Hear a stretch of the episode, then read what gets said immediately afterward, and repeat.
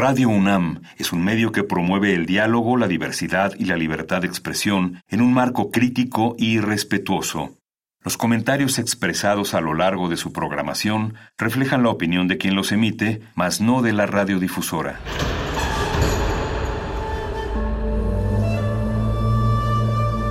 Un templo para la apreciación del ser mediante el sonido.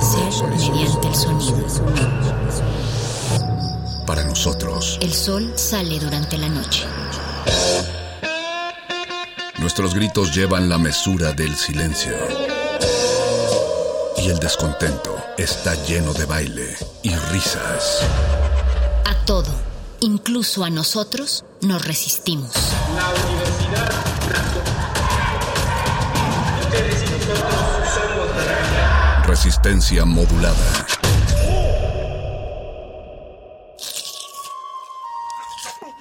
Es momento de alimentar nuestro espíritu con páginas. Las letras son la botana del alma.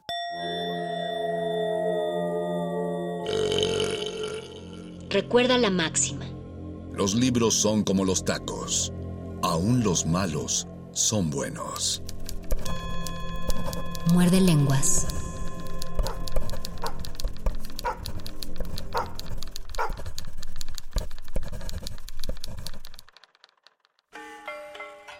Aparición urbana. Surgió de bajo tierra, se desprendió del cielo, estaba entre los ruidos, herido, malherido, inmóvil, en silencio, hincado ante la tarde, ante lo inevitable, las venas adheridas al espanto, al asfalto, con sus crenchas caídas, con sus ojos de santo, todo, todo desnudo, casi azul, de tan blanco. Hablaban de un caballo, yo creo que era un ángel.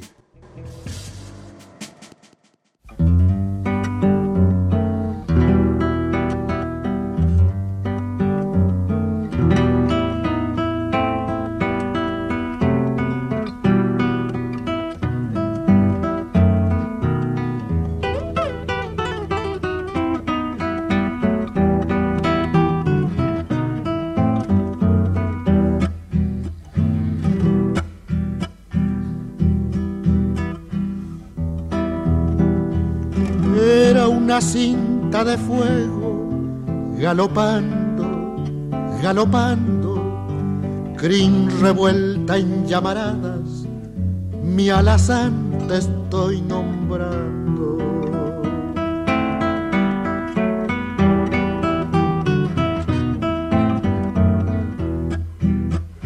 Trepo las sierras con luna, cruzo los valles nevando, cien caminos anduvimos, mi alazán te estoy nombrando.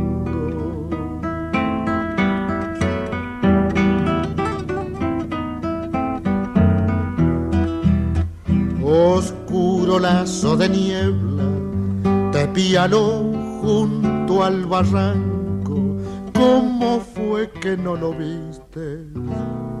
¿Qué estrella estabas buscando? En el fondo del abismo, ni una voz para nombrarlo, solito se fue muriendo. Mi caballo, mi caballo.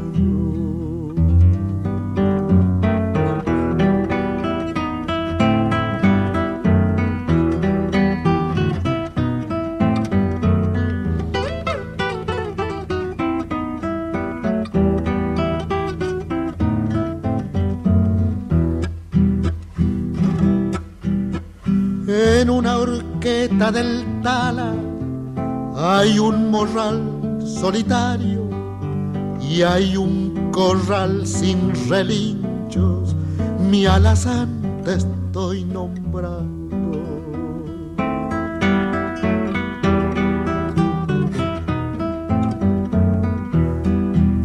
Sí, como dicen algunos, hay cielos pa'l buen caballo por ahí andará mi flete, galopando, galopando.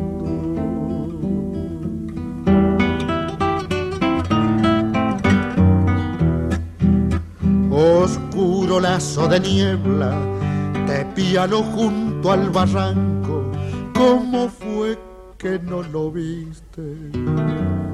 ¿Qué estrella estabas buscando? En el fondo del abismo, ni una voz para nombrarlo, solito se fue muriendo. Mi caballo, mi caballo.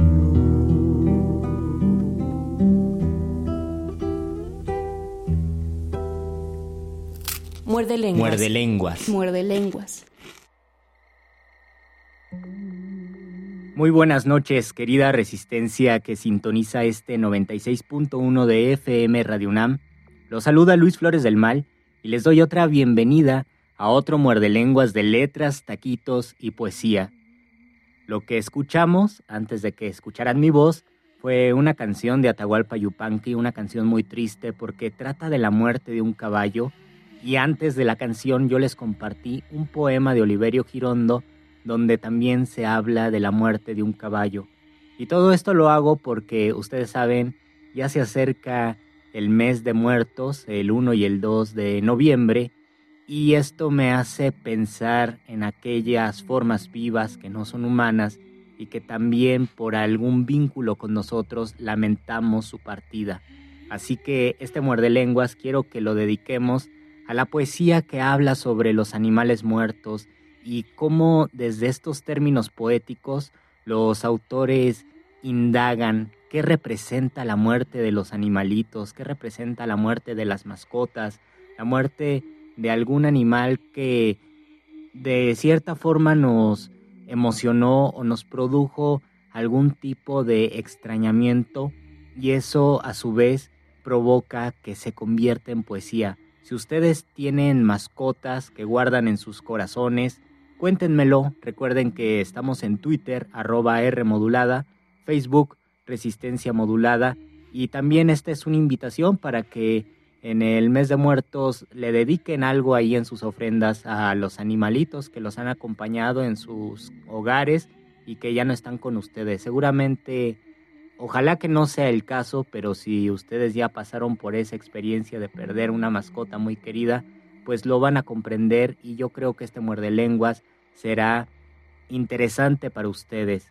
Y esta problemática de los animales que se mueren y la lamentación de los poetas ha sucedido a lo largo de toda la poesía. El primer poema que les voy a compartir se escribió hace dos mil años, hace un poco más de dos mil años, y es de Catulo. Y este poema que se escribió en latín, un idioma que se extinguió, habla sobre la muerte de un pajarito y la muerte de este pajarito pertenecía a la mujer de la que Catulo estaba enamorado. Se trataba de Lesbia, cuyo verdadero nombre era Clodia, y entonces cuando se le muere su pajarito, Catulo le escribió un poema que se los leo a continuación.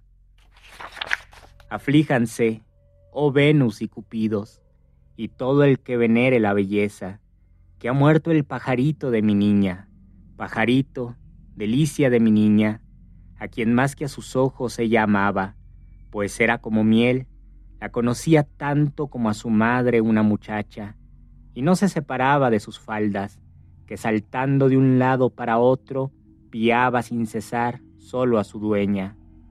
Ahora, Sigue el camino de las sombras, allá de donde dicen nadie vuelve. Mas malditas sean malas tinieblas del orco que lo bello devoran. Tan bello pajarito me robaron, mi pobre pajarito, qué desdicha. Por ti ahora los ojos de mi niña están rojos e hinchados de llorar. Fíjense nada más la tristeza que representa la muerte de ese pajarito porque al principio está pensando en el dolor que la mujer tiene al saber que murió su mascota, pero después el mismo Catulo también se pone triste y también maldice el destino porque se ha llevado al pajarito. Y ya que estamos en las muertes de las aves, quiero compartirles un poema del poeta mexicano Iván de León.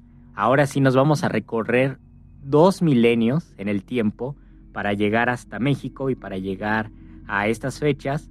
Y este poema de Iván de León habla sobre un ave que también está muerta, pero a diferencia del poema de Catulo, esta ave es un pollito y más bien es un caldo de pollo. Alguien se está comiendo un caldo de pollo y con un tono más o menos infantil o desde la perspectiva de un niño se reflexiona sobre la muerte de ese pollo, algo que muchos de nosotros estamos tan acostumbrados que ya no sentimos ninguna pena por los alimentos que pertenecían a animales que comemos, que consumimos, y que sin embargo pues fueron seres vivos y estuvieron por allí y al momento de consumirlos pues ya no estamos pensando en ello. Pero la poesía lo que hace es reparar en estos asuntos y justamente eso es lo que representa el poema de Iván de León, que se llama Trascendencia del vuelo, y se los leo a continuación. El pollo que mataron ahora es pan que no perdona. El pollo en la mañana picoteaba la tierra y las semillas, y anduvo para acá y para acá haciendo ruido. El pollo colorado de plumas coloradas sabía al limonero, y ya cantaba quizá futuro gallo, pollito que amarillo rompió su cascarón junto a gallina. Sus hermanos, los otros, diferentes, uno blanco, otro café, pasando por la voz de amanecer, en una olla caliente, agua despluma ese pájaro terrestre, ángel de alas mudas. Hojas de hierba, santa, comino, un puñado de sal sobre la piel, el pollo ven un plato sobre el día de la tarde en que mamá lo desvidó. Perdóname, pollito, ayer te vi correr detrás de las gallinas y cantabas apenas un intento. Ayer te vi subir al limonero hasta arriba cuando vino la noche. Ahora, debajo de mi boca, algún pedazo tuyo es todo lo que eras. Esta pierna veloz que va a mi panza, el limón que te exprimo y el caldo en la cuchara, saben bien, son el alma, el alma que te crece desde hoy hasta que cante el gallo y vuelvas a tu huevo, en el nido donde las alas de mamá hacen el pío pío de tu ausencia. Todos deberíamos pensar en este poema de Iván de León cuando nos comemos un caldo de pollo, perdóname pollito, porque además esa es la particularidad del español, nosotros comemos un caldo de pollo y a veces sí podemos hablar de un caldo de gallina, por ejemplo, pero cuando nos referimos a un caldo de pollo, pues indirectamente podemos pensar en alguien que suspendió su crecimiento para convertirse en nuestra comida, algo terrible y que sin embargo lo hemos sistematizado tanto que ya no nos preocupa. Es algo que desde el terreno de la poesía se puede explorar y quizás para tomar un poco de conciencia y por lo menos para ser conscientes de dónde vienen nuestros alimentos independientemente de si estemos a favor o en contra del consumo de la carne como alimento humano.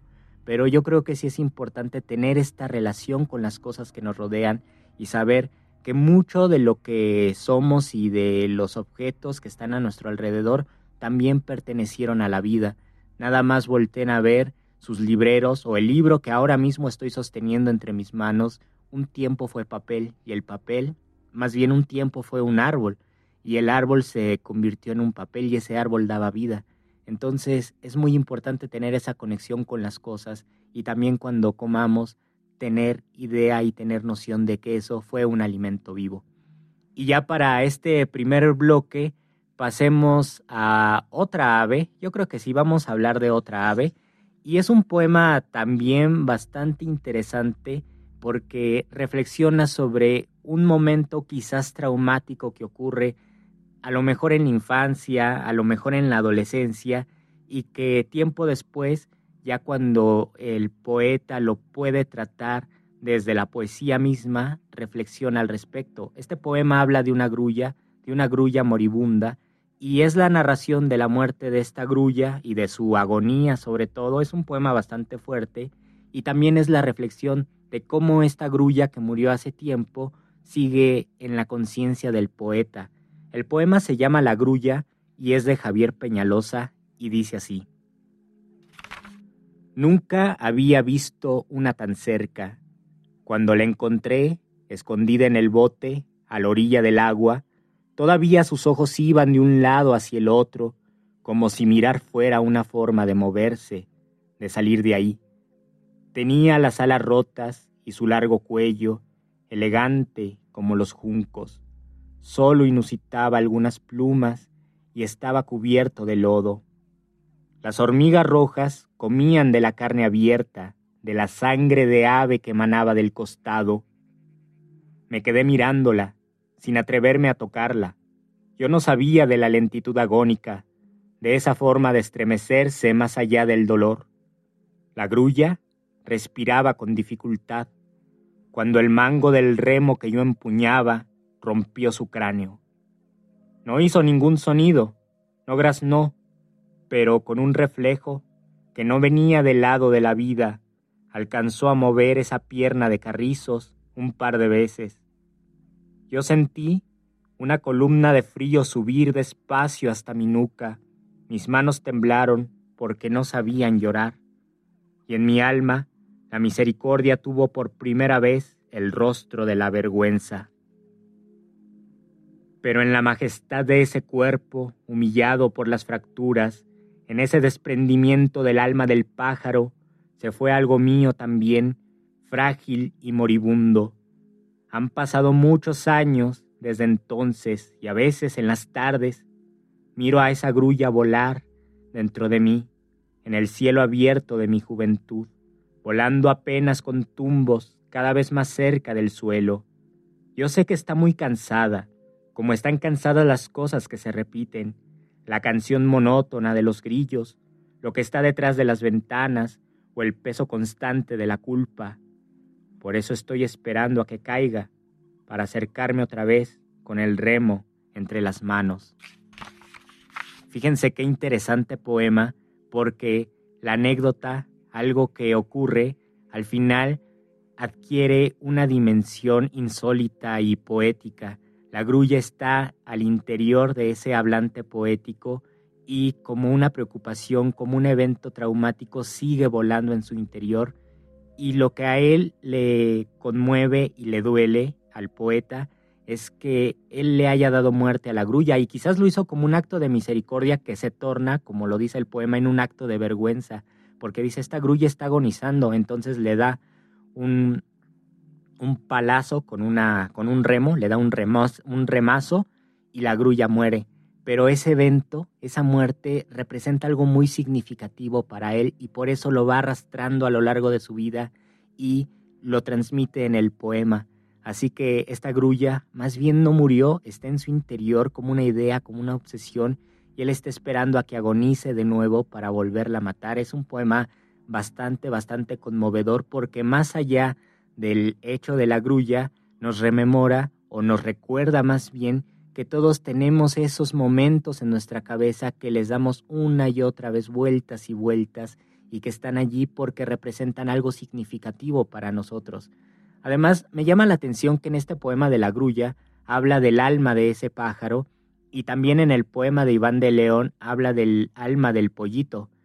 Y mientras tanto el poema de Iván de León menciona que el pollito iba de allí para acá, y en el poema de Catulo dos mil años antes también se habla del pajarito que iba de allí para acá. Esa imagen se repite, y no sé si Iván de León tenía en mente el poema de Catulo, pero pensamos que los pajaritos, los pollos, las aves, justamente son estos, son animales inquietos que se mueven alegremente. Entonces hay una pena porque cuando pensamos en la muerte de los pájaros, estamos pensando en la muerte de esa alegría y de esa jovialidad de un ave que se movía jocosamente, que se movía cándidamente.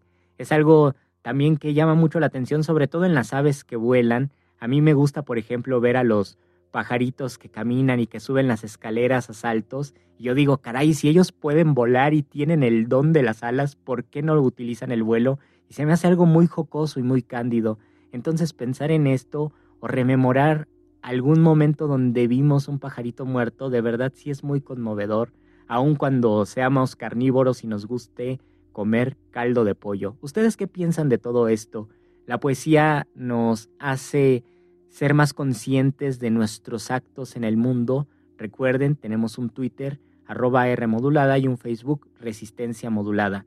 Vamos a seguir con estas tristezas de los animales y vamos a escuchar una rolita en la voz de Gilberto Gil que se llama Asa Branca, que es una ala blanca, eh, literalmente, y es un pájaro, pero el, la canción no habla de un pájaro, sino habla de la sequía del nordeste de Brasil. Y aunque ustedes van a escuchar que es una canción muy alegre, muy movida, la compuso Luis Gonzaga, uno de los grandes, grandes músicos brasileños, aunque esta canción es muy movida, habla de un evento muy triste. Todo se seca en el nordeste brasileño, en el desierto, que ellos le llaman el sertão. Todo se seca en el sertão y las personas tienen que emigrar porque no hay ni comida, no hay agua, no hay forma de subsistir y tienen que irse a otro lado. Pero, y, y la canción dice, hasta la misma ave que se llama ala blanca se va de allí porque está esperando a que regrese la lluvia para volver. Y yo también voy a volver con ella cuando regrese la lluvia. Entonces es una despedida muy dolorosa. Y en una parte de esta canción dice que por la falta de agua perdió a su ganado y se murió de sed su alazán, es decir, su caballo. Es otra muerte de un caballo y es algo muy triste. Entonces ténganlo en cuenta cuando escuchen esta canción y regresamos a este muerde lenguas de letras, taquitos y cementerio de animales. Muerde lenguas. Muerde lenguas. Muerde lenguas.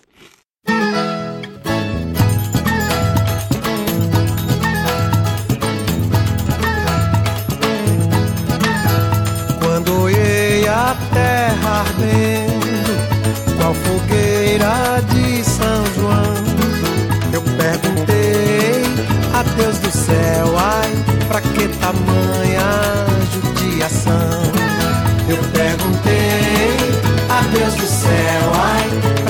Tamanha judiação?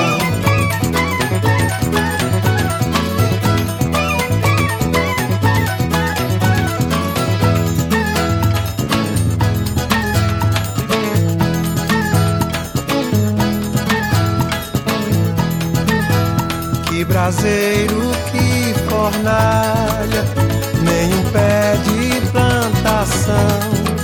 Por falta d'água,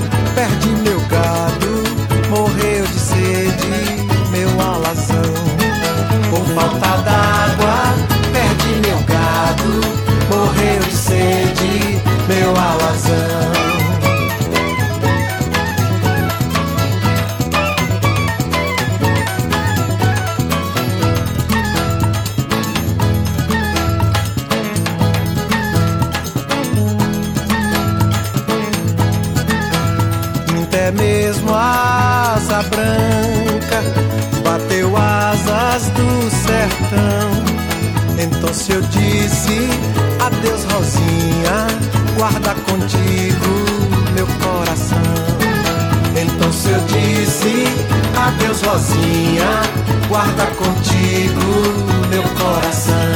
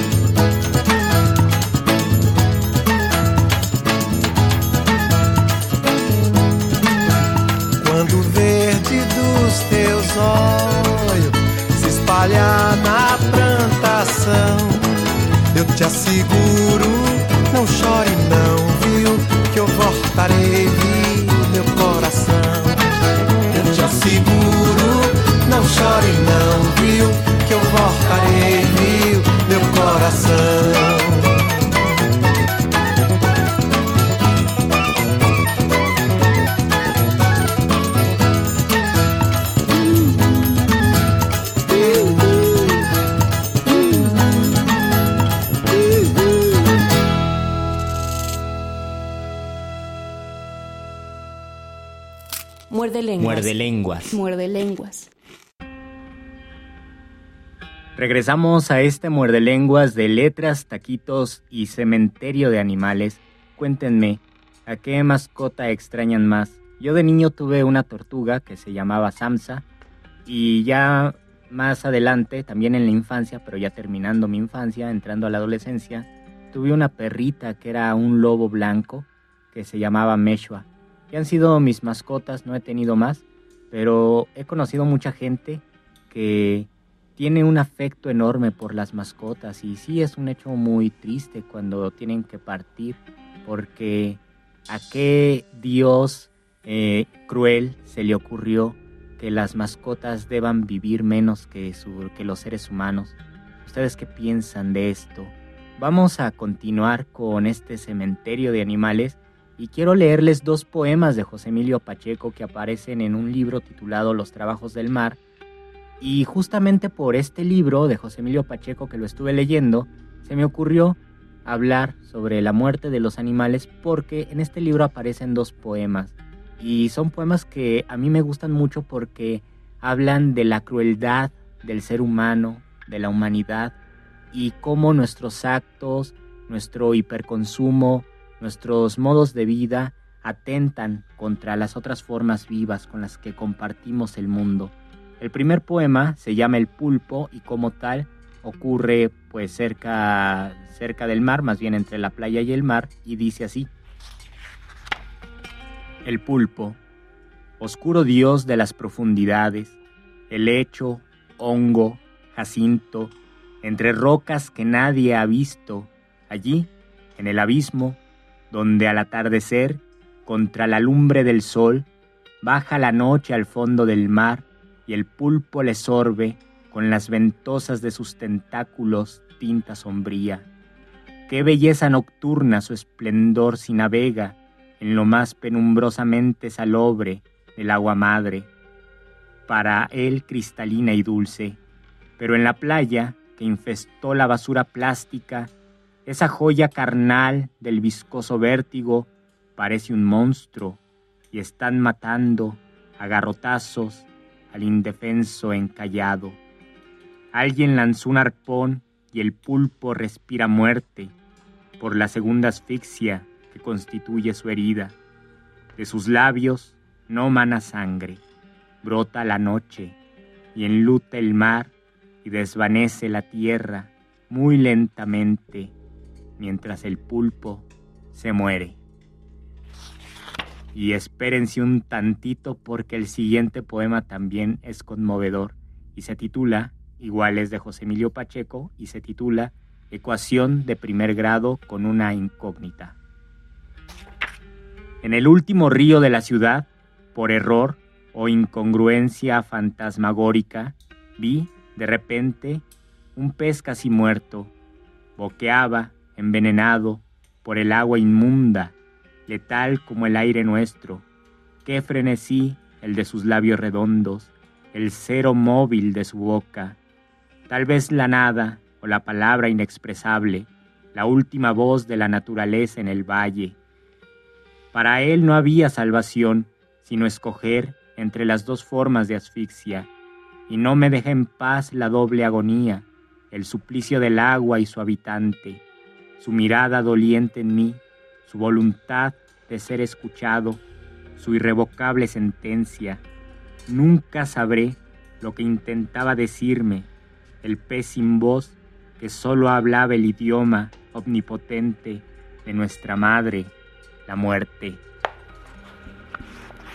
Vean qué fuerte son estos dos poemas donde se habla de la muerte de dos animales de agua, uno de mar y otro de río, a causa de la humanidad y de la contaminación y de nuestra muy poca o más bien ninguna conciencia ecológica.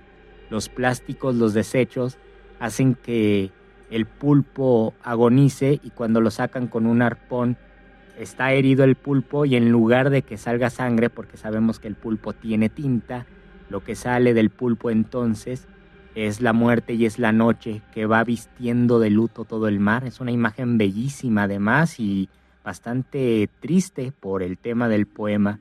Y llama la atención que en los dos poemas se habla tanto de la contaminación, que es lo que afecta en principio a, las dos especies, pero también se habla de una forma de agonía que se relaciona con la asfixia. Dice en el primer poema José Emilio Pacheco que el pulpo tiene una asfixia o se está asfixiando tanto porque no puede respirar, lo sacaron del agua, pero también la muerte o en forma de asfixia está entrando por su herida, es decir, la muerte entra tanto por su manera en que respiraba bajo del agua como por la herida que tiene. Y después esta misma idea la retoma en el poema del pez, que por cierto tiene un título bastante extraño, ecuación de primer grado con una incógnita, y sabemos que esa incógnita es el pez. Y el pez tiene una doble asfixia. Ah, se llama ecuación de segundo grado justamente por eso, porque el pez tiene una doble asfixia. No tiene más opción más que elegir entre una muerte y otra la muerte de morir, la muerte de estar envenenado en el agua, en el río contaminado de la Ciudad de México, o escoger la muerte afuera y también estar asfixiado. Es decir, si está dentro del agua, se va a asfixiar y se va a contaminar por el veneno de todos los desechos de ese río, pero si sale del agua también va a morir. Entonces es algo completamente terrible porque no hay salida para ese pez y cualquiera de ambos desenlaces será fatal para él mismo. Y creo que con estos dos poemas, el del pez y el del pulpo, nos vamos dando una idea de cómo la poesía puede ir tratando cuestiones que son delicadas o que son perturbadoras y cómo el lenguaje y a través de los recursos poéticos, a través de las metáforas, de las similitudes, de los ritmos del poema, se puede ir investigando qué representa esa muerte para nosotros. Yo les he dicho en muchos muerdelenguas que la muerte es uno de los grandes temas en la poesía porque manifiesta un misterio, manifiesta un contacto con lo inefable, lo que es imposible de decirlo con palabras. Y los poetas, que son unos tercos, quieren decir con palabras lo que las palabras en sí mismas son incapaces de comunicar. Entonces, en la muerte existe siempre esta maravilla y este encantamiento y por supuesto esta extrañeza de no saber qué sigue, de no saber qué hay allí. Y en la muerte de los animales, obviamente, también va a existir eso, porque aquí interfiere la reflexión de la humanidad. Muchos de los animales que mueren y la forma en que a nosotros nos conmueve su muerte está relacionada de alguna forma con nosotros, con nuestros actos, ya sea porque son nuestras mascotas o porque son nuestros alimentos o porque por los actos de la humanidad contaminamos sus espacios y eso les provoca la muerte. Ahora quiero pasar, o más bien quiero regresar a la muerte de las mascotas y voy a compartir con ustedes uno de los poemas más conocidos de Abigail Bojorquez y es un poema que escribió cuando era joven, tenía unos 20, 21 años y habla de la muerte de su perrito. Y aunque está hablando de la muerte de su mascota, en realidad es una reflexión social y es un poema que atiende a lo social y a una crítica social, porque también es uno de los signos de la poesía o de los procedimientos de la poesía. A partir de una imagen puede haber una reflexión sobre las cuestiones políticas, o una reflexión sobre las cuestiones internas del poeta, o como lo vimos en José Emilio Pacheco, una crítica a los actos humanos que agreden la ecología del planeta. Les leo entonces este poema de Abigail Bojorques que les va a gustar y que se titula Llanto por la muerte de un perro. Hoy me llegó una carta de mi madre y me dice, entre otras cosas, besos y palabras, que alguien mató a mi perro, ladrándole a la muerte, como antes a la luna y al silencio, el perro abandonó la casa de su cuerpo, me cuenta, y se fue tras de su alma, con su paso extraviado y generoso el miércoles pasado. No supimos la causa de su sangre. Llegó chorreando angustia, tambaleándose, arrastrándose casi con su aullido, como si desde su paisaje desgarrado hubiera querido despedirse de nosotros. Tristemente tendido quedó, blanco y quebrado, a los pies de la que antes fue tu cama de fierro. Lo hemos llorado mucho. Y, ¿por qué no? Yo también lo he llorado. La muerte de mi perro sin palabras me duele más que la del perro que habla y engaña y ríe y asesina. Mi perro siendo perro no mordía. Mi perro no envidiaba ni mordía, no engañaba ni mordía, como los que no siendo perros descuartizan, destazan, muerden en las magistraturas, en las fábricas, en los ingenios, en las fundiciones, al obrero, al empleado, al mecanógrafo, a la costurera, hombre, mujer, adolescente o vieja. Mi perro era corriente, humilde ciudadano del ladrido carrera. Mi perro no tenía argolla en el pescuezo, ni listón ni sonaja, pero era bullanguero, enamorado y fiero. A los siete años tuve escarlatina, y por aquello del llanto y el capricho de estar pidiendo dinero a cada rato, me trajeron al perro de muy lejos, en una caja de zapatos. Era minúsculo y sencillo como el trigo. Luego fue creciendo, admirado y displicente, al par que mis tobillos y mi sexo. Supo de mi primera lágrima, la novia que partía, la novia de las trenzas de racimo y de la voz de lirio. Supo de mi primer poema balbuceante, cuando murió la abuela. El perro fue, en su tiempo de ladridos, mi amigo más amigo.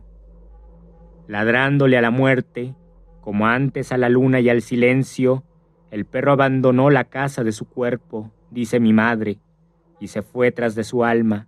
Los perros tienen alma, un alma mojadita como un trino, con su paso extraviado y generoso el miércoles pasado. Ay, en esta triste tristeza en que me hundo, la muerte de mi perro sin palabras me duele más que la del perro que habla y extorsiona y discrimina y se burla. Mi perro era corriente, pero dejaba un corazón por huella. No tenía argolla ni sonaja, pero sus ojos eran dos panderos. No tenía listón en el pescuezo, pero tenía un girasol por cola, y era la paz de sus orejas largas, dos lenguas de diamantes. Qué bellísimo poema, de verdad, el de Abigail Bojorques. Admirable que a sus 20, 21 años haya escrito un poema tan conmovedor y también tan fundamental, porque muchos que conocen la obra de Bojorques o que han leído algunos de los poemas de Abigail Bojorques piensan inmediatamente en este poema, porque aun cuando ahí se entremezclan las reflexiones políticas y hay un contenido social, no deja de ser una lamentación por la muerte de ese perro, porque el perro, como dice en el poema, era más humano o lo humaniza en un sentido bondadoso y en un sentido pacífico y lo contrapone a todas esas personas que las comparamos con perros en ese sentido negativo que tiene la palabra. Y esto también llama la atención porque, esto ya se los he comentado, hay muchísimos poemas de gatos, los gatos abundan en la poesía, pero los perros tienen una presencia mucho más silenciosa y es paradójico, porque en la vida real los gatos son los incógnitos, los que se deslizan como si estuvieran en una alfombra siempre, mientras que los perros son estruendosos y escandalosos. Pero en la poesía ocurre lo contrario. Los perros son muy minuciosos, casi no hay poemas de perros, son muy discretos en ese sentido, mientras que los gatos están en todas partes en la poesía. Así que valoren mucho este poema que les leí de Abigail Bojorques, porque es uno de los pocos poemas perrunos y yo espero que les haya gustado y que les haya hecho reflexionar, sobre todo si una de estas mascotas ya no se encuentra con ustedes, pues piensen en ella y dedíquenle este poema.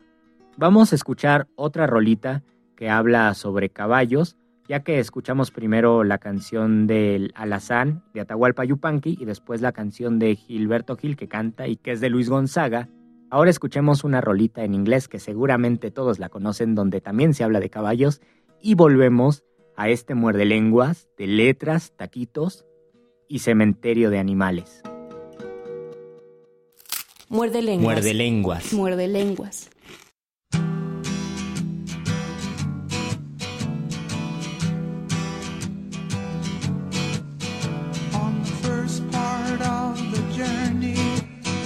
I was looking at all the life.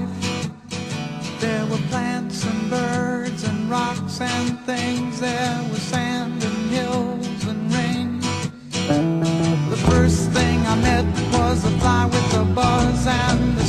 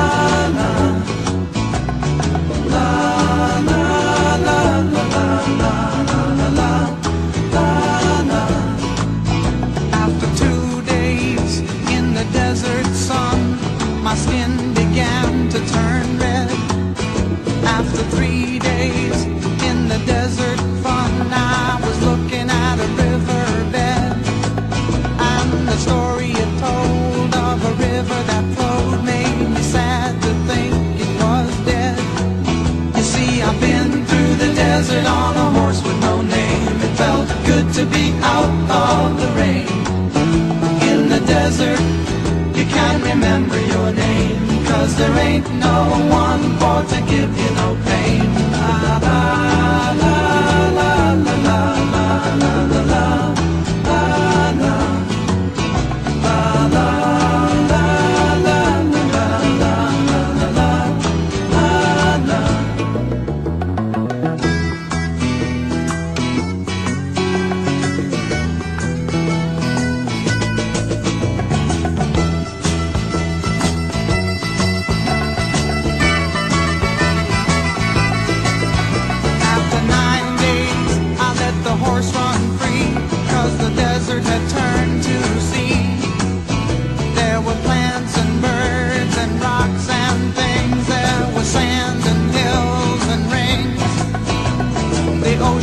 is a desert with its life underground and the perfect disguise above. Under the cities lies a heart made of brown, but the humans will give no love. You see, I've been through the desert on a horse with no name. It felt good to be out of the rain. In the desert, you can't remember your name. Cause there ain't no one for to give you no pain.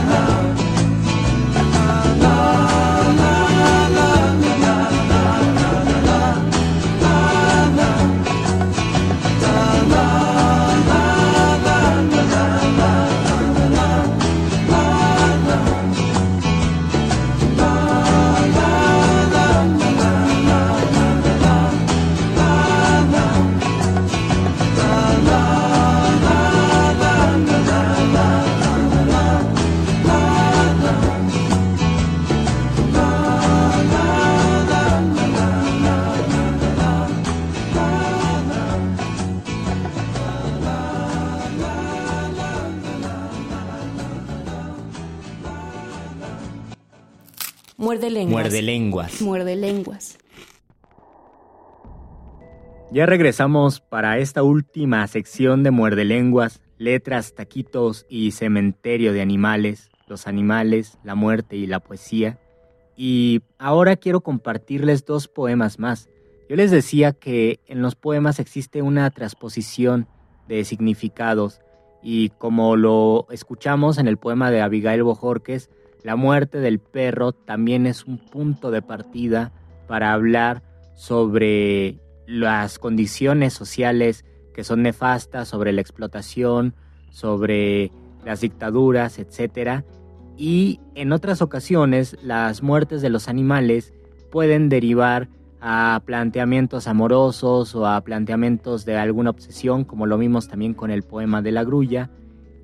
Y en este mismo panorama, yo tengo un poema que es uno de mis favoritos, que se escribió hace unos 500 o 600 años, quizás más en el tiempo de la Edad Media, al final de la Edad Media, ya en la época cortesana, en la España, y es una canción breve, una canción anónima que habla de los delfines y de la muerte de los delfines, pero solamente como un motivo para lamentarse por la muerte del amor. Entonces es un poema bastante, bastante enigmático porque de la muerte del delfín se pasa al dolor amoroso y al tormento del ser amado, o más bien del ser desamado. Fíjense qué bonito poema, es muy breve y dice así. Si los delfines mueren de amores, triste de mí. ¿Qué harán los hombres que tienen rotos los corazones? Triste de mí. ¿Qué harán los hombres? Se los vuelvo a leer porque de verdad es conmovedor. Si los delfines mueren de amores, triste de mí. ¿Qué harán los hombres que tienen tiernos los corazones? Triste de mí. ¿Qué harán los hombres? Lo que llama la atención es por qué se pensaba o qué elementos podrían justificar que los delfines mueran de amores. ¿Por qué se creía en ese tiempo que los delfines se morían de amores? ¿Cuál es el sentido de eso? Es a mí un tema que me llama la atención porque no sé nada al respecto. Simplemente leo el poema y digo, qué, qué rara cavilación tiene el poeta. Y además es un poema anónimo. Es una rara cavilación porque dice, si los delfines mueren de amores, entonces yo, que tengo también roto mi corazón, pues es una desgracia mayor, por eso dice triste de mí. Pero ¿por qué por los delfines? No lo sabemos. Y también, por último, y este sí va a ser el último poema que les voy a compartir en esta tanda, aunque les recuerdo que el miércoles seguimos con el muerde lenguas y vamos a seguir hablando de cementerio de animales, pero en esta ocasión quiero compartirles un poema más donde la muerte del padre se transfigura a la figura de un caballo, a la presencia de un caballo, el padre va montando en un caballo como en sentido del transcurso de la vida y después deja a su hijo solo montar ese caballo. Es un poema, es un soneto de un poeta venezolano que se llamaba Eugenio Montejo y se titula Caballo Real.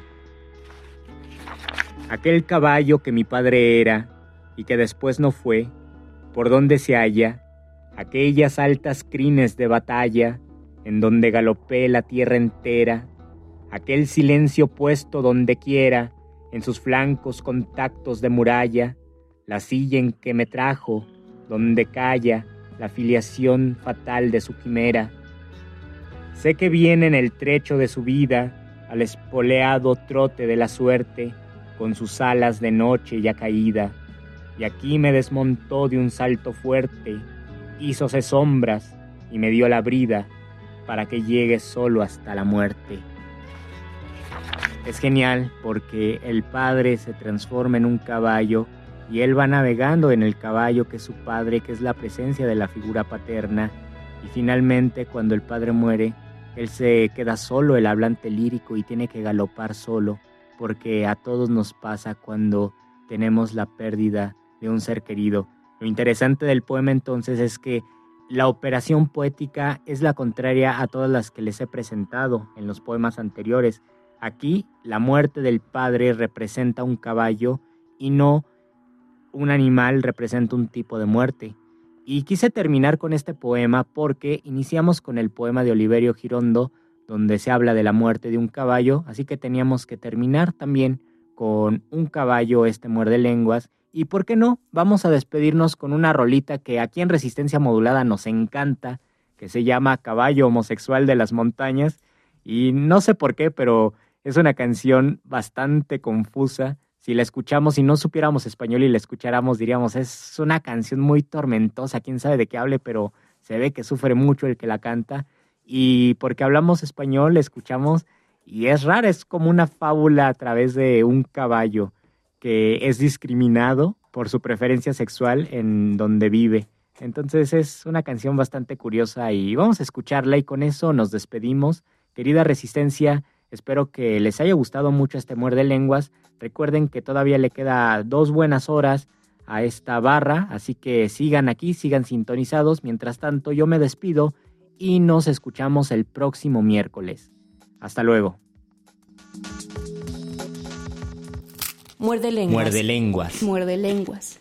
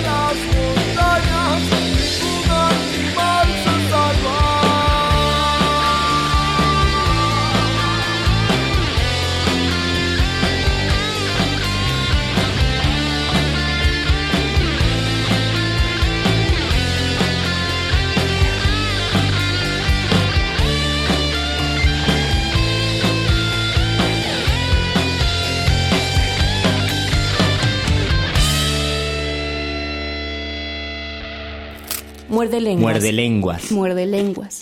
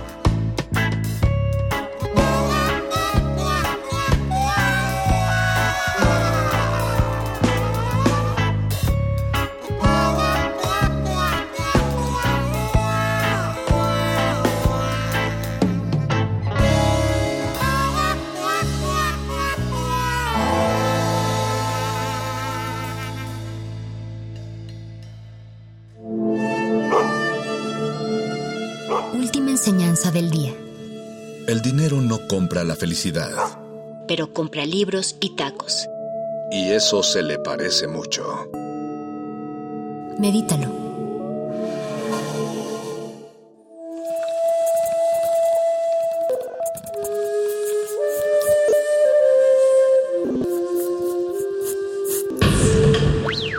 La música emergente es como el silencio. Silencio. Presente a nuestro alrededor. Pero audible solo para quienes tienen disposición de escuchar. Como todos, en este campo de cultivo. Cultivo de ejercios.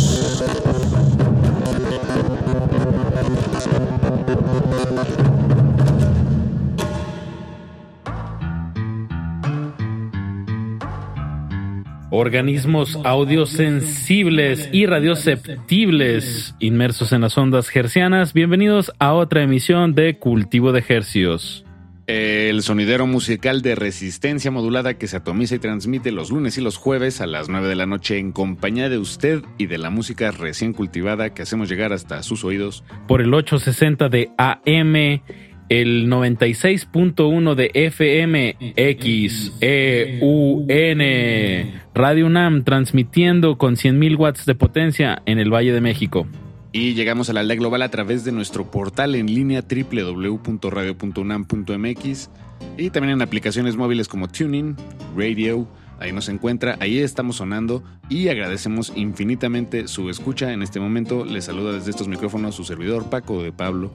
Su otro servidor, Apache o Raspi, un verdadero privilegio estar sonando en estas frecuencias y pues la misión, visión y qué más dicen ahí en las empresas, Paquito, misión, visión, nada más, ¿verdad? Y eh, sí, creo que sí. Y misión, motivación. visión.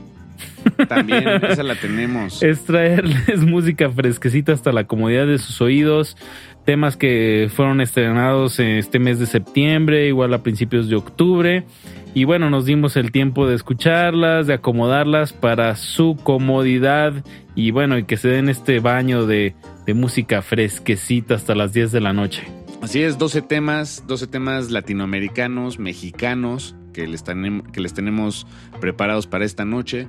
Están ordenados en, de una en un delicioso acomodo Apache, que esperemos que sea de su agrado. Y vamos a comenzar con Juan Cirerol, con este tema que se llama Darle otro poco. Eh, en realidad ya es un tema que ya habíamos escuchado antes, pero está eh, en, en un segundo aire, llamémosle.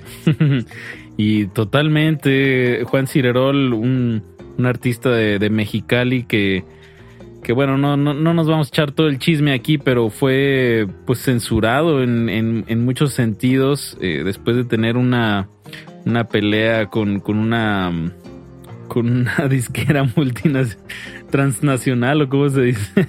Sí, sí, sí. Las, sí, sí, sí, sí. Ajá, entonces bueno, estamos viendo cómo va regresando poco a poco. Ya vi que va a estar abriendo unos conciertos de Ed Maverick allá por la baja, la baja norte. Entonces, bueno, Ah, buenísimo. qué bueno que Juan Cirerol está sonando y que le está dando otro poco. Vamos a darle otro poco, así se llama este tema de Juan Cirerol. Súmenle a su radio música norteña actual aquí en su 96.1 de FM Radio UNAM. Cultivo, Cultivo de de ejercicios. Cultivo de ejercicios.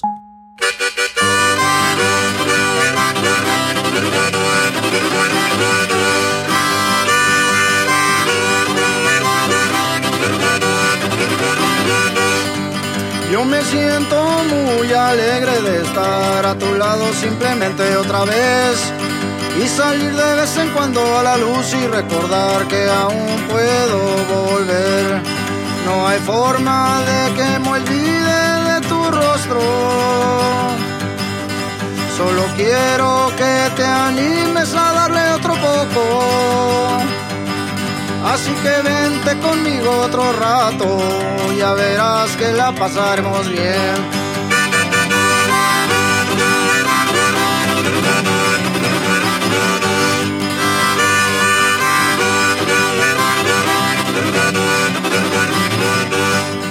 Sí, que me trae la buena suerte, no creo que la haya visto hasta ahora.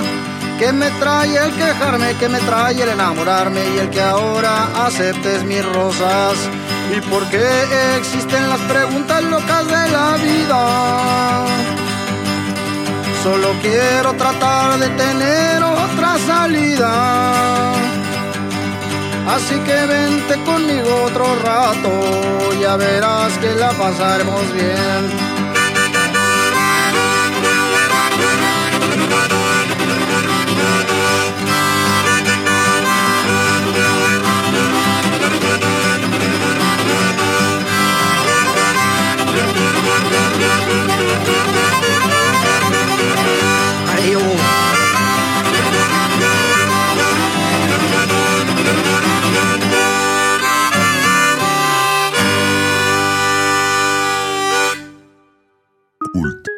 De ejercicios.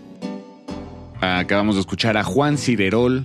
El tema se llamó Darle otro poco. Desde Mexicali para el mundo. Me encantan estas canciones de Juan Cirerol que son rápidas y con eh, una hiperventilación al tocar el, el- la armónica de esa manera tan rápida y dar respiraciones y, expiraciones tan rap, tan veloces. Eh, y me da muchísimo gusto saber que Juan está de alguna manera otra vez tratándose de, de que su voz como artista pues sea escuchada. Y bueno, ahora, ahora nos vamos con, con un artista que de verdad está más que consolidado. Y, y nos gusta también en este espacio pues tener muchas cosas, digamos, la más, digamos lo más underground. Pero en este caso no, es todo lo contrario. Estamos, estoy hablando de Cuco, este joven músico, compositor. Bueno, él es de Estados Unidos, pero proveniente de, de toda esta cultura chicana. Así es, sus, sus papás son mexicanos. Eh, él creció en Hawthorne, California. Y él en realidad viene de, de, o sea, sus orígenes musicales, por así decirlo, son- vienen de la escena del punk y el hardcore. Pero en algún momento se, se Se trapeó. dio- dio una vuelta, dio una vuelta en U. Bueno, no sé si en U, pero al- este, a la derecha, 90 grados. Sí, como, como un artista chicano, la, la canción empieza en inglés, luego se va a español y digo, no esa manera de, de echárselas a perder, pero también entra con un cumbión muy sabroso por ahí. La canción se llama Under the Sun, esto es Cuco, y lo vamos a ligar con el artista colombiano Duplat, con Sombras del Ayer, no le cambie, están escuchando música recién estrenada aquí en Cultivo de Ejercios. De Ejercios. Cultivo de Ejercios.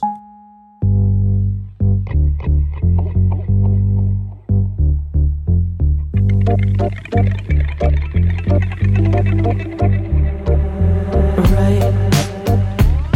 under the sun, I can see you.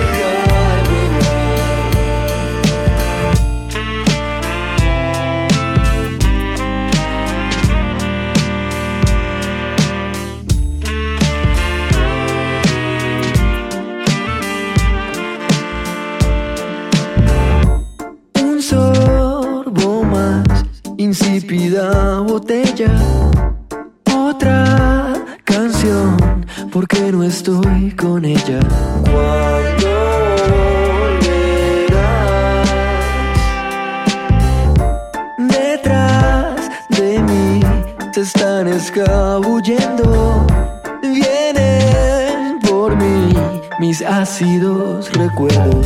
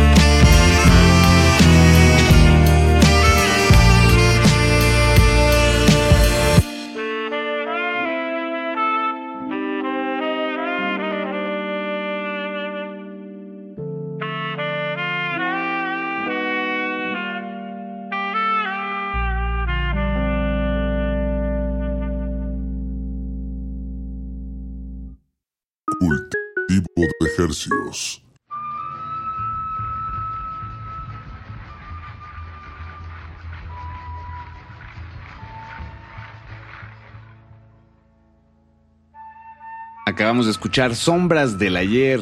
El artista se llama Duplat, pianista, cantante, multiinstrumentista bogotano, eh, que, que, pues, lleva una serie de sólidos lanzamientos que, que hemos compartido aquí en este espacio. Eh, un, un sonido robusto, ¿no? Eh, es una mezcla de, de- de muchos estilos, muy robusto. El rhythm and Él interpreta y graba muchos de los, de los instrumentos. Así es, sí, sí. Sí, también el saxofón cobra una importancia muy fuerte en este tema y, y ya vi unas fotos por ahí, Duplat también lo toca, entonces, bueno, esta, este, este músico bogotano pues está, está poniendo muy buenos temas sobre la mesa y aquí en su cultivo de ejercicios pues nos encanta degustarlo y sobre todo compartirlo con ustedes. Vamos ahora con un tema de Chango Menas. Él es un músico puertorriqueño radicado aquí en la Ciudad de México. Chango Menas, que desde hace unos cuantos sencillos eh, ha estado trabajando con Adán Jodorowsky. De hecho, este tema es producido por, por Adán Jodorowsky. Eh, la canción se llama Los Pobres Corazones. Y bueno, como dices, Apache, músico de Puerto Rico, radicado aquí en la Ciudad de México, dice que el título de esta canción nace de una escena que se repite con frecuencia en las calles de, de las grandes ciudades, que es que ves a gente llorando de forma espontánea y justo cuando te detienes a digerir el momento, el ritmo de la ciudad te lleva a otro destino. Pura, pura, A, a- a puro ver, virar. A ver algo radicalmente contrario, ¿no? Algo bien alegre, ¿no? Así siento esta, sobre todo en el centro de la Ciudad de México, es como en una misma banca puedes ver un, un vago dormido y del otro extremo de la banca puedes ver a un señor trajeado leyendo su periódico en la misma banca, ¿no? Sí, exacto. Claroscuros, ¿no? Contrastes. Contraste, puro contraste. Los pobres corazones. Pues eso, de eso habla esta canción, Los pobres corazones de Chango Menas. Y la vamos a enlazar con un nuevo tema, una colaboración entre Los Amparito y Guasuncho. Esta canción se llama Ya no recuerdes. Y en unos momentitos más les contamos más sobre esto en Cultivo de Ejercios. Súbanle a su radio. Esto es Cultivo de Ejercios. Cultivo de ejercicios.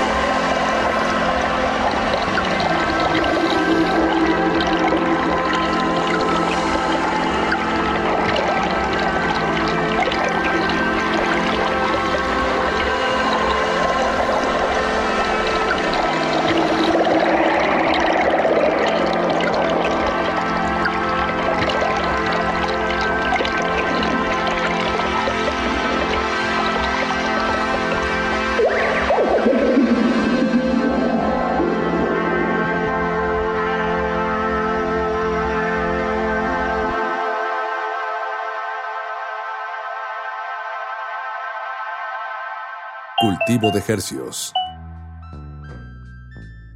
Acabamos de escuchar de Los Amparito en colaboración con Guasuncho. El tema se llamó Ya no recuerdes. Antes de eso escuchamos a Chango Menas desde Puerto Rico con su tema Los pobres corazones. Y bueno, lo que acabamos, lo que acaba de dejar de sonar, pues es un, un proyecto Los Amparito que ya tiene más de 10 años y es una una reinterpretación de, de ciertos folclores mexicanos en, en es como si estuvieran embrujados y te hipnotizaran, ¿no? No, no Sí, sé cómo describirlo de otra manera. güey. Sí, sí, a mí siempre me ha, me ha parecido que es una producción fantasmagórica. Suena espectral, algo ahí atrapado entre, en- entre dimensiones, este, pero con un profundo folclore mexicano. Suena también a las, las carreteras de, pues de todo el Bajío, ¿no, Apache? sí, Los Amparito, un proyecto de Carlos Pesina, él es de Guadalajara, de Tlaquepaque exactamente. Y bueno, tiene distintos proyectos, pero bueno, este es, este es uno de ellos. Y en, esta ocasión colaboró con Guasuncho, él es de Argentina. Se llama Iñaki Subieta. Un proyecto más hacia la electrónica, pero bueno, es- da gusto escucharlo pues eh, aquí en- insertado en este formato de voces fantasmales con mucho eco y sí. pues Paquito, creo que vamos casi a la mitad de este programa de cultivo de ejercicios, entonces creo que es un buen momento para dar esa vuelta de, claro oscuro, o más bien de oscuro a claro. Y vámonos con un tema muy brilloso, bueno, con un bloque muy brilloso. Eh, me refiero al tema de la era de Gómez en colaboración con Pilar Pascual. El tema se llama Taba. Eh, la era de Gómez es el proyecto de Gonzalo Pascual. Él es de Argentina, pero se vino a vivir acá a la Ciudad de México desde muy niño con su familia. Y, y bueno, van a escuchar este, este pop de ese, de ese que, que se pega como un chicle en la suela de tu, de tu mente. Tal cual. Y lo vamos a ligar a, a la IDE. Ella es de, de Cuernavaca. No, de, Tepoztlán, sí, de Tepoztlán. Morelos. Así es. Y nos trae este tema reggae que, bueno, se llama Sol. Entonces, bueno, venga, venga la luz en la oscuridad. Están en cultivo de ejercicios. De ejercicios. Cultivo de Hercios. Hola, ¿cómo estás? Eh, antes de que nada, muchas gracias por la invitación a esta nota. Y bueno, acá para contarte eh, un poco cómo surgió la canción con, con Pili. Lo que pasa es que Pilar Pascual es mi hermana. Eh, entonces hace mucho tiempo que queremos, que queremos hacer algo, ya que los dos somos como los únicos artistas de, de mi familia. Y, y bueno, en la búsqueda de, de cómo podíamos trabajar algo juntos, porque pues quizás son un poco géneros diferentes, pero logramos una adaptación entre los dos, una mezcla entre su género y el mío, y se logró creo con muy buen resultado, que es este pues una canción RB soul. eh, y bueno, no, para esta canción nos juntamos con Rafael Durán, que es el productor de este, de este proyecto. Justo Pili estaba grabando una serie allá en Argentina, pero vino para acá a México y decidimos por juntarnos en el estudio y ponernos a, a componerla rápidamente. Entonces fue como cuestión de una semana que se compuso la rola y, y nada, creo que al final eh, quedó un trabajo excelente. Este, y bueno, estamos muy contentos con todo el resultado que está teniendo, que ya eh, Spotify nos apoyó muchísimo, estuvo como en ocho playlists o nueve playlists de, de entre ellas novedades Viernes México, Latinoamérica, que son playlists con muchos, muchos oyentes, entonces ayudó muchísimo a levantar esa canción. Hemos tenido muchísima, muchísimo apoyo del- de, los fans y bueno, eh, pues ha ido muy muy bien, así que estamos muy contentos con, con este resultado.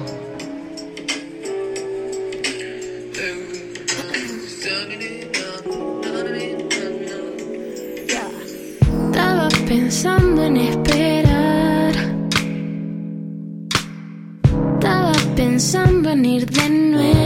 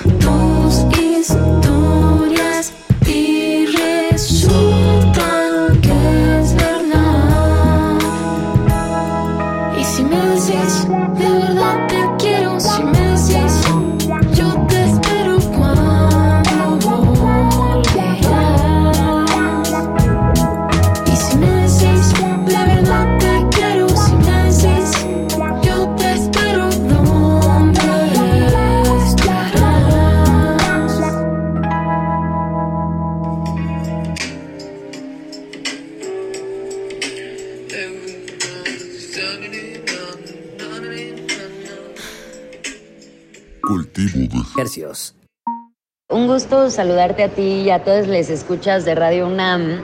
Como sabes, recientemente estrené mi nueva canción titulada Sol como primera muestra de lo que vendrá siendo mi primer EP o disco corto. Bueno, se sabe que la pandemia vino a movernos a todos de alguna manera u otra y pues yo no fui la excepción. Sola escribí con mi admiradísimo colega y amigo de Venezuela llamado Ferraz y él también la produjo. Antes de comenzar a hacer música con Ferraz, yo venía de meses de no componer. Había decidido que tocaba pues escuchar y concentrarme en vivir para así volver a conectar con mi obra y sentir que tenía otra vez algo que decir. Eh, después de un tiempo, decidí que únicamente, al menos por el momento, iba a hacer canciones sobre experiencias personales o temas que me importaran mucho. Y así fue como nació Sol. Digamos que este EP es una breve historia de amor contada en cuatro capítulos. Sol es el segundo y habla básicamente pues de todo lo que yo sentí al enamorarme esa vez Ay, pues quiero agradecerte mucho por el espacio para platicar de mi música. Es para mí un verdadero honor y te mando muchos abrazos. Cultivo de Hercios.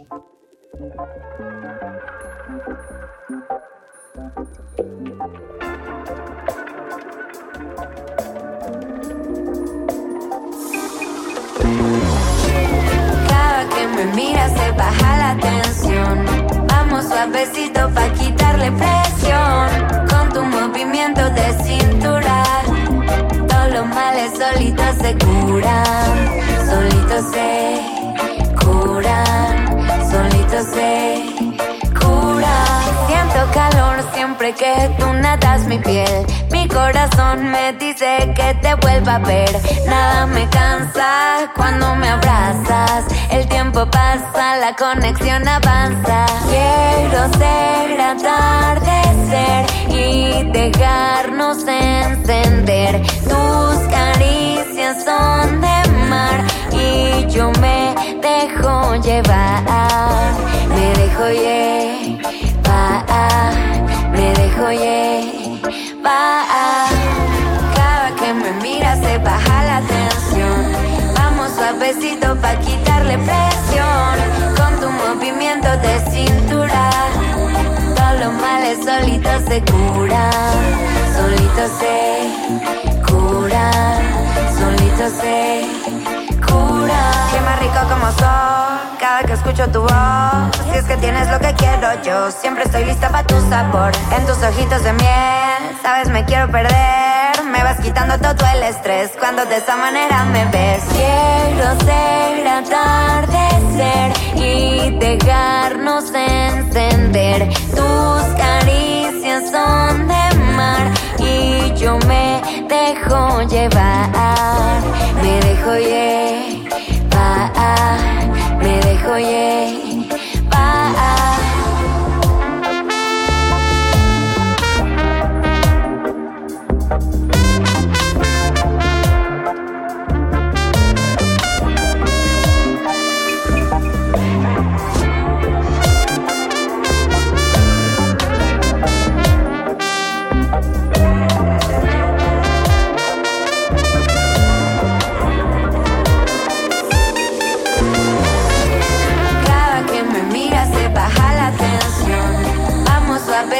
Pa' quitarle presión.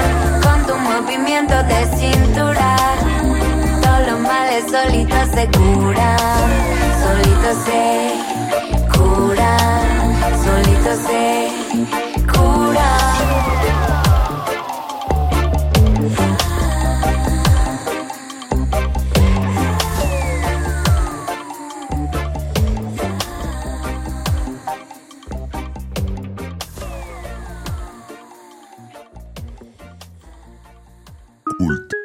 De ejercicios. Comenzamos este bloque con La Era de Gómez en una colaboración con Pilar Pascual en la voz. El tema se llamó Taba. Es la, el último sencillo publicado por la banda. Bueno, por el proyecto en realidad. Gómez con ese, hay que decirlo. Si les llamó la atención eh, la producción y las canciones, pues ya tiene, ha estado publicando muchas y las hemos estado sonando aquí en Cultivo de Ejercios. Les recordamos que todo lo que suena lo pueden encontrar en nuestras historias de Instagram. Estamos como arroba R. Y, y, bueno, y lo que acaba de, sonar fue, corrió a cargo de Alaide. El tema se llamó Sol, ella originaria de Tepoztlán. Eh, la conocimos hace un par de años y de entonces hasta ahora su carrera ha crecido muchísimo. De verdad que eh, qué gusto da escuchar nuevos temas así de con, con producciones más este, atrevidas o no, o bueno, más, más ambiciosas, ¿no? Que Claro. que Más, eh, pues sí, más profesionalizado el proyecto. Exacto. Eh, muchas colaboraciones. Este tema que tiene de Fuega con Karina Galicia, otra, otra comp- joven compositora. Eva. Sí, sí, sí. Uf, está, está haciéndolo muy bien a la IDE. Esperemos que, que estemos hablando más de ella y poniendo más de su música nueva aquí en, aquí en Cultivo de Ejercios. Vamos a. Vamos otra vez hacia la oscuridad, Paquito. Así es, este, es- esta emisión está, mm, está, está nubladita, pero sí, sí se alcanzan a salir esos rayitos de sol, como el tema que acabamos de escuchar de Alaide. Ahora nos vamos con Danny Vander. Acaba de sacar este tema que se llama Wilson. Y digo lo de la, lo de la oscuridad porque esta producción eh, lleva una temática que él mismo le dice melancólico. Sí, pues es el, tercer sencillo que publica este año y algo que tienen en común los tres es que, pues como dices, son, son muy melancólicos. Eh, se ve que cuando escribió estas canciones Danny Vander pues estaba sintiendo alguna especie de... de- estaba sintiendo el blues más bien, ¿no? Para, para ponerlo en, en términos de este programa. y, esta, y esta canción Wilson también es, es triste, sí es triste, pero también tiene ahí un poco de humor, creo yo, gen- generando estas imágenes de, de la película con Tom Hanks. este, la del... Wilson. Sí, sí, sí, tal cual. Eh, pues escuchemos al buen Danny Vander, que siempre me da gusto escuchar sus, sus nuevos temas. El tema se llama Wilson y No. recuerden estar en cultivo de ejercios. En un ratito regresamos. No le cambie. Cultivo de Hercios. ¿Qué tal? Les saluda Dani Bander desde la Ciudad de México. Eh, muy contento de entrar en contacto con toda la gente de Cultivo de Hercios y la banda de Radio UNAM para platicar un poquito acerca de mi nuevo sencillo, Wilson, que ya pueden escuchar en todas las plataformas, eh, en todos lados ya está disponible. Y bueno, les cuento un poco sobre esta canción. La verdad es que es una canción que, de la que yo no sabía qué esperar, pues la llevaba ahí en mi paquete de, de demos para trabajar junto con mi coproductor, el increíble AJ Dávila. Era una canción que realmente yo no sabía si terminaría siendo parte del disco, no, no, no estaba muy seguro de, de cómo sonaba, la maqueta sentía que algo le faltaba. Y pues fue el propio AJ, mi queridísimo babycito, AJ Dávila, quien, quien tuvo a bien eh, pensar en que podríamos incluirle un poco de declamación de poesía, de unos textos que yo le había estado enseñando. Y pues nada, él mismo eh, invitó a mi chava Marilía que declamara estos textos. Y entre eso hay muchos eh, pues como juegos y como cosas que hicimos con las guitarras y, y unos coros pixies que les agregamos por ahí. Fue que la canción al final no solo terminó en el disco, sino que además se convirtió en un sencillo. Sencillo que me dejó muy complacido y que espero que ustedes también disfruten. Así que, pues nada, eh, por aquí los dejo. Muchos saludos a la banda de Cultivo de Ejercios, a todo Radio UNAM. Pásenla suave.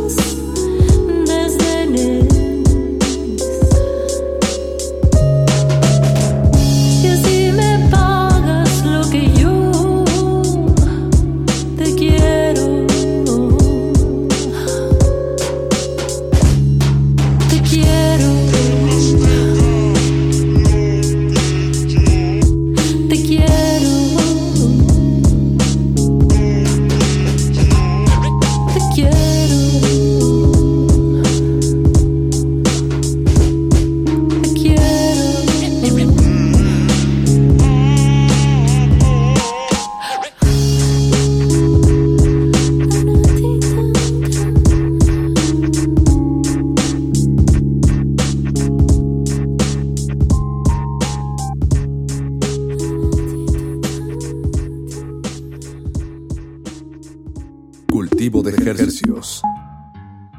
Comenzamos el bloque musical de Cultivo de Hercios escuchando a Petit Ami. El tema se llamó Sumérgete. Y esto que acabamos de escuchar se llama El Disgusto. El proyecto se llama Cornelio Reina por siempre en una colaboración con Mex Futura. Cornelio Reina por siempre es, una, es un esfuerzo, es un compilado de, de puros temas eh, en colaboración con muchos artistas. Podemos encontrar a Centaurus, La Bruja de Texcoco, Mex Futura, Carmen Ruiz y, y- y un gran etcétera. Eh, pero pues todo está es Reversionado. el concepto, exacto. reversionado e insertado en este siglo XXI, Cornelio Reina, pues me atrevo a decir que eh, junto a Ramón Ayala ellos son como el Simon and Garfunkel del, de la polca norteña. Ahí nomás. Ahí nomás. Y, y bueno, obviamente tiene unos temas, unas composiciones muy, muy buenas. Y bueno, es, es- está curioso escucharlo en este caso ahora con Mex Futura, que es el proyecto del Doctor Supreme con Denise Gutiérrez de Hello Seahorse y el Doctor Supreme es, de, de la banda Bastón. Así es. Eh, eh, recomendamos mucho que se asomen al, al resto de Ya habíamos, son- ya habíamos sonado la de la bruja de Texcoco. Sí, la de Carta Invisible, así es. Bueno, Paquito, pues ahora sí, ya nos tenemos que ir. Se nos está acabando el tiempo que tenemos para traerles música hasta la comunidad de sus oídos. Bueno, y nos vamos a ir con dos proyectos que, bueno, uno que acaba, acaba de nacer, pero se podría decir así como que es una super banda porque son varios integrantes de otros proyectos que acaban de sacar este proyecto que se llama Los Pau Paus. Ahí podemos encontrar a Brandon Welches de Crocodiles y a Aaron Bautista de los Fancy Freeze. Eh, digo, cada uno de ellos ya tienen una historia y, y toda una... También ahí en la, en la foto vi a este Ruiz, ¿cómo se llama este baterista? Mm, El que Ah, tocaba en los Alexis. Ruiz. Alexis Ruiz. de- ajá, está también Julio Navarrete. Y también podemos encontrar a eh, Julio Navarrete de la banda Jesse Bulbo. Y también están Edwin Irigoyen y Enrique Casasola de Sonido Gallo Negro. Ah, mira. Este, Alexis Ruiz, como decías, de los Shahatos. Entonces es una, pues sí, como dices, es una super banda de como rock tropical, ¿no? Una Exacto. ahí- Sí. Y el tema que vamos a escuchar de los Pau Paus eh, se llama De Lluvias. Y bueno, con esto es como su carta de presentación con este proyecto, que también está, igual que Petit también, en este sello Devil in the Woods. Y les recordamos que todo lo que sonamos esta noche lo pueden encontrar en nuestras historias de Instagram. Estamos como arroba R modulada. Igual estamos en Twitter. Cualquier duda, sugerencia, comentario. Nos escuchamos en la próxima emisión de Cultivo de Ejercicios. Les recordamos que es lunes y jueves a las 9 de la noche. Se despiden de estos micrófonos su servidor Apache o Raspi. Y su servidor Paco de Pablo, muchísimas gracias, muy buenas noches. Cultivo de Hercios. ¿Qué tal, pandilla de resistencia modulada? Soy Aaron Bautista de los Pau Paus, banda que nació cuando Brandon Welches de Crocodiles y yo tocamos la guitarra con nuestro amigo AJ Dávila en una gira del 2017. Al terminar la gira, Brandon y yo comenzamos a salir un montón a toquines y bares o nos juntábamos simplemente a echar la chela y el toque y a compartir la música que a los dos nos gusta, que va del punk a la cumbia y del noise al afrobeat. Entonces compusimos una serie de rolas que para grabarlas invité a Julio, bajista de los Fancy Free, a Alexis, el bataco de Jesse Bulbo, y a Edwin y al Truco, que son dos de los percusionistas del sonido gallo negro. De Lluvias, que es nuestro primer sencillo, es una de esas rolas y en particular creo que tiene una inspiración muy punk y muy afrobeat, pero con un enfoque, como todo el proyecto, muy arte pop, llevado de lo visual a lo sonoro. Bueno, me despido, los saludo amigos de Resistencia Modulada y les deseo que tengan feliz temporada de lluvias.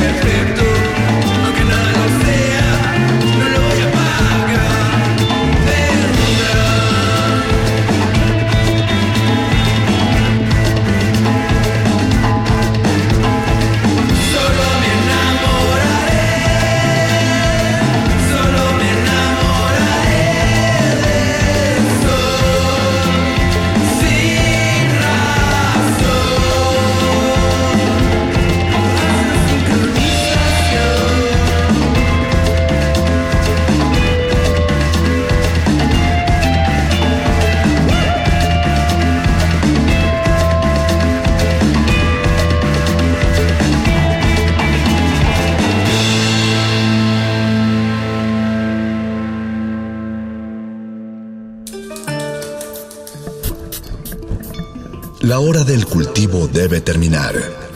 Así, el sonido podrá florecer.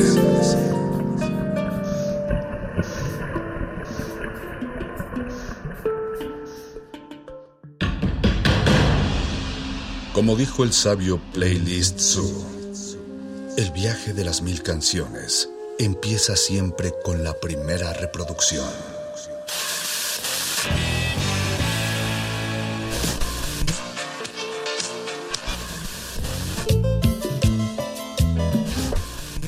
Continuación, un maestro te abrirá la puerta de su lista de reproducción. El resto va por tu cuenta. Ley listo.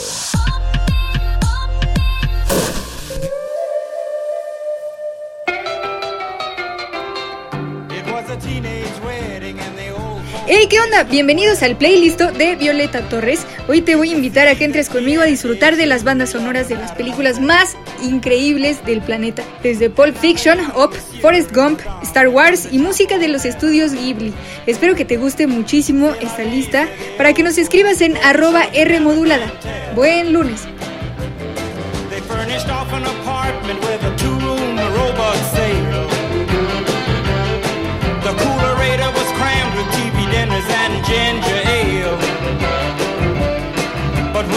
Found work, the little money coming worked out well. C'est la vie, say the old folks. The culture show you never can tell.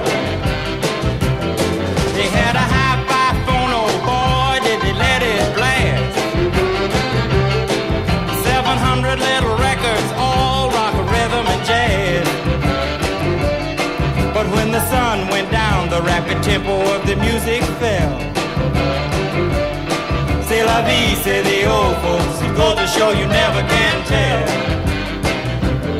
They bought a souped up chitney, was a cherry red 53. And drove it down to Orleans to celebrate the anniversary.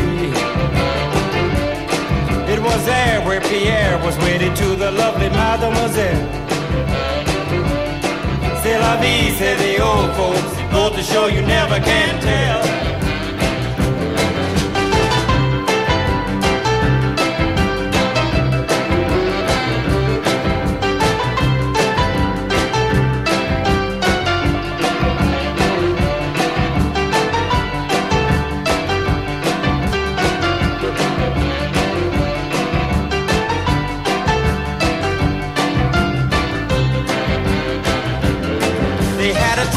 A wedding and the old folks wished them well. You could see that Pierre did truly love the mademoiselle. And now the young monsieur and madame have rung the chapel bell. C'est la vie, say the old folks. It goes to show you never can tell.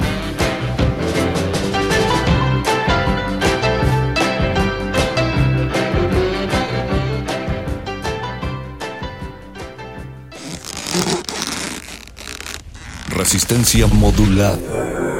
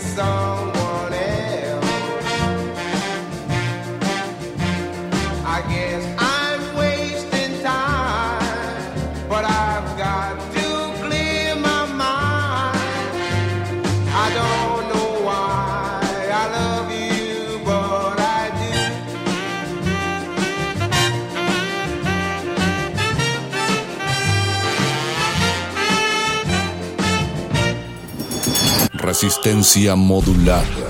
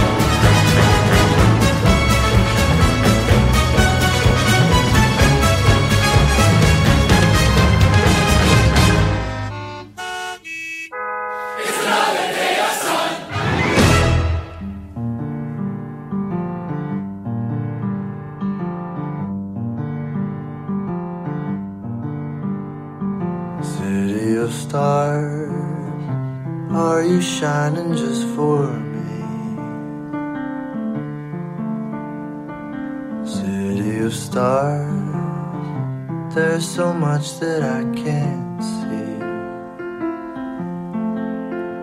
Who knows? I felt it from the first embrace I shared with you.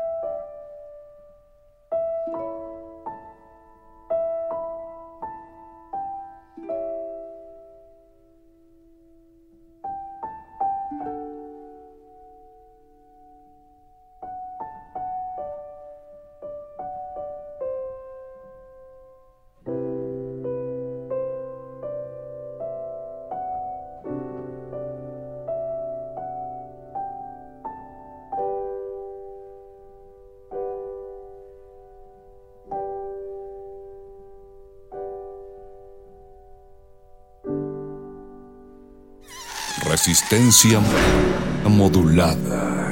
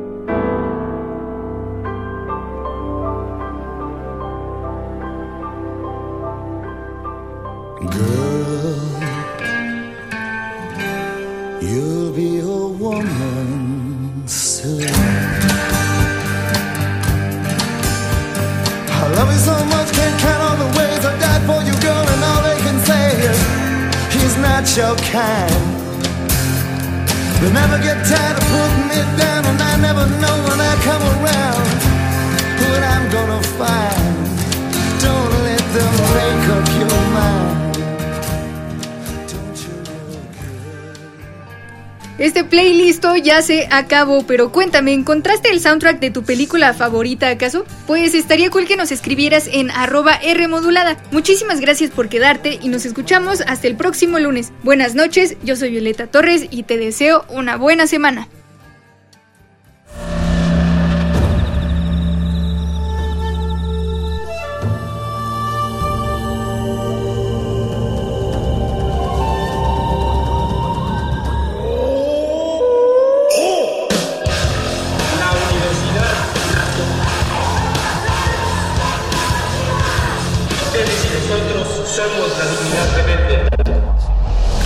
Modulada es una coproducción de Radio UNAM y El Universo.